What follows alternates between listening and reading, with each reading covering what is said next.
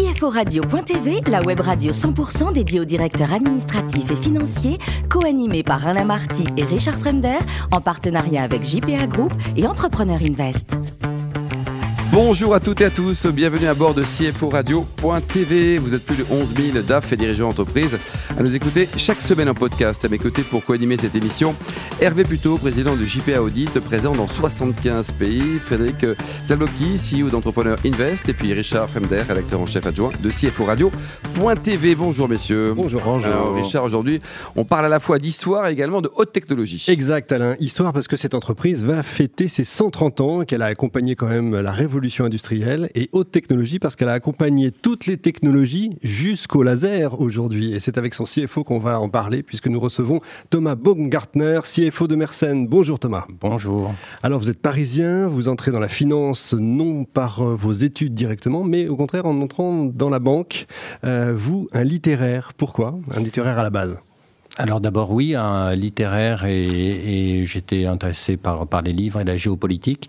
Et en sortant de mes études, quelqu'un m'a parlé de la banque et c'était le Crédit Lyonnais. Et le Crédit Lyonnais avait de gros problèmes à ce moment-là, en 95, et ça m'a tenté, voilà, euh, parce qu'ils avaient des problèmes. Et donc j'ai été reçu. Et vous y faisiez quoi? Alors au début été analyste crédit et puis je suis je suis devenu assez rapidement chargé de clientèle de grandes entreprises et c'est comme ça que j'ai rencontré euh, Carbon Noren qui est devenu Mersenne. Justement, vous avez senti que la banque c'était pas ce qui vous excitait le plus, hein, si je puis dire. C'est vous avez voulu peut-être passer de l'autre côté? Alors c'est vrai qu'analyse crédit, j'ai trouvé que l'analyse crédit de grands groupes qui allait très bien, c'était pas très intéressant. Petite anecdote, on, on remplissait des bilans euh, sur des sortes de minitel à l'époque et il fallait qu'ils soient équilibrés on passait des heures, des heures, c'était jamais équilibré. Euh, donc, euh, valeur ajoutée, pas grand-chose. À partir du moment où on a commencé à rencontrer des, grands clients, des directeurs financiers de grands groupes, c'était bien plus intéressant. Mais c'est vrai qu'en sortant des études, c'était un peu intimidant de, les voir.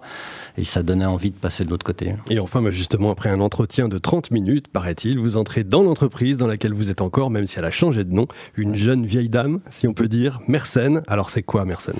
Alors, Mersenne, c'est un groupe euh, industriel français d'un milliard d'euros, 6800 collaborateurs, très international, c'est la spécificité du groupe, parce qu'on est présent dans 35 pays.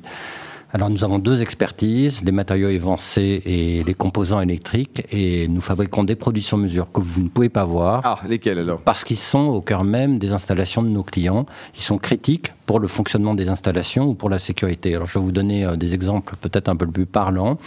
Euh, nous fabriquons des fusibles spéciaux pour la protection des data centers ou pour la protection des batteries de véhicules électriques. Ça, c'est le premier exemple. Et dans le domaine des, matériaux, dans toute la chaîne de production des semi-conducteurs, enfin des puces électroniques, ou dans toute la chaîne de production des cellules solaires, vous avez besoin de pièces et d'équipements en graphite. Mhm. Et nous produisons ces, ces, pièces. Et nous sommes d'ailleurs leader mondial de la production de graphite artificiel, qui est un matériau aux propriétés euh, exceptionnelles. Le capital de l'entreprise aujourd'hui? Il est, euh, on est coté et donc euh, nous avons euh, parmi nos grands actionnaires la BPI et Ardian. BPI France. BPI France. Frédéric? Oui, alors pourquoi Moi, je, je connaissais un hein, de Lorraine, etc. Mais pourquoi le changement de nom? Parce que euh, les, nos salariés ne, ne, se reconnaissaient pas vraiment dans carbone Lorraine, puisqu'il y a toute une partie euh, protection électrique où vous n'avez pas de, de, carbone. La Lorraine, effectivement, le premier site du groupe, mais ça remonte à la fin du 19e siècle, c'était, c'était à Pagny sur Modèle. On a toujours ce site-là, mais c'est un des sites du groupe. Et donc, euh, les étrangers ne se reconnaissaient pas vraiment dans, dans, dans, ce nom, et d'autant que c'était difficile à prononcer dans certaines langues on, est très mondial. En Chine, euh, prononcer carbone Noren, c'est pas évident. C'est un peu comme nous. Au Japon, ça va mieux, mais en Chine. en, juin, on s'appelait Entrepreneur Venture, maintenant on s'appelle Entrepreneur Invest. Hein. C'est vrai que ça montre le différent métiers. je peux le comprendre. Autrement, j'ai une question, parce que j'ai lu par exemple que vous êtes présent dans l'éolien ou, ou, dans le solaire. Oui. Mais alors, à quel niveau? En fait, euh, à différents euh, niveaux, notamment pour le solaire, pour tout ce qui est la fabrication de cellules solaires. Avant la fabrication, vous avez euh, des lingots de polysilicium et vous les coupez, ça devient des, cellules. Bah, pour la fabrication de ces lingots, vous avez tout un processus d'élaboration dans des fours très techniques et tout l'intérieur des fours est, en graphite. Parce que le graphite, je vous parlais de propriétés exceptionnelles. D'abord, ça tient c'est un matériau qui tient la température à plus de 1000 degrés. à la forte corrosion aussi. Et vous pouvez, euh, ça s'usine très très facilement, donc vous pouvez faire des pièces de très haute précision. Voilà. Et puis après, en bout de chaîne, les, panneaux solaires, les, fermes solaires, il faut les protéger. Et donc, nous avons des fusibles qui protègent ces panneaux solaires. Alors, une dernière question, c'est effectivement, moi j'avais compris que c'était beaucoup la Chine qui, qui exportait ces, ces, panneaux. Comment vous travaillez avec les, vous travaillez avec les Chinois ou, ah, nos, clients qui étaient au départ du solaire euh, allemand, euh, et on avait au départ, euh, français, et avait Photowatt à l'époque, bah, sont devenus à 90% chinois. Alors on a quelques coréens et taïwanais, mais c'est 90% chinois, oui. Hervé? Thomas, alors vu d'un CFO euh, français, d'un leader français, euh, euh, qu'est-ce que doit faire la France pour enfin redynamiser son industrie? Parce qu'on en parle beaucoup. Vous avez trois heures, Thomas. C'est une question difficile. D'abord, je pense qu'on a un exemple d'industrie qui, fonctionne bien. voilà, on a eu beaucoup de, de croissance ces derniers temps. L'idée, c'est toujours d'innover, d'être dans des produits où vous pouvez faire de la différenciation. Et à, ce moment-là, vous avez de la place pour, euh, pour avoir un bon parcours industriel, en fait. Français. Mais c'est vrai, on n'est pas que français, on, est mondial.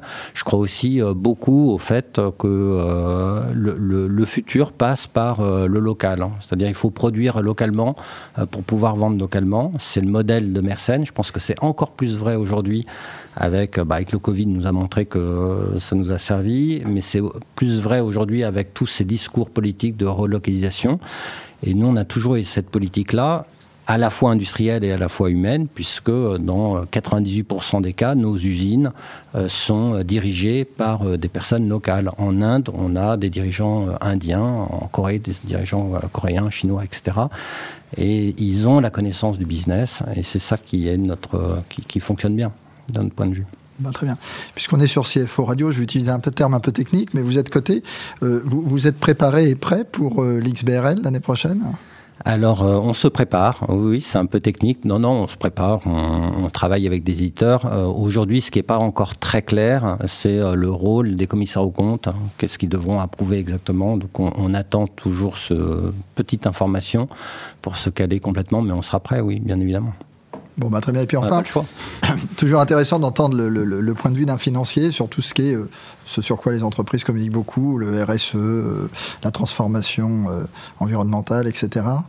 Alors le RSE, euh, oui, c'est important. D'abord, c'était très important euh, chez nous, mais euh, on ne le communiquait pas assez. Je crois qu'il faut faire la différence entre la communication et vraiment les actions de fond. Et bon, donc ça, c'est le premier point qui est important. Évidemment, quand vous êtes local, vous devez respecter les normes environnementales et être, avoir les meilleures normes. Et ça a toujours été le cas chez Mersenne. Euh, une usine en Chine, elle a les mêmes standards environnementaux qu'une usine euh, aux États-Unis, en France, en Inde, etc. On ne fait pas de différenciation. On fait pas de différenciation aussi. RSE, euh, il y a le côté social. nous, on pense beaucoup aussi à, l'humain. C'est un point très très important chez Mersenne, surtout quand vous êtes un groupe que de 6800 personnes dans 35 pays.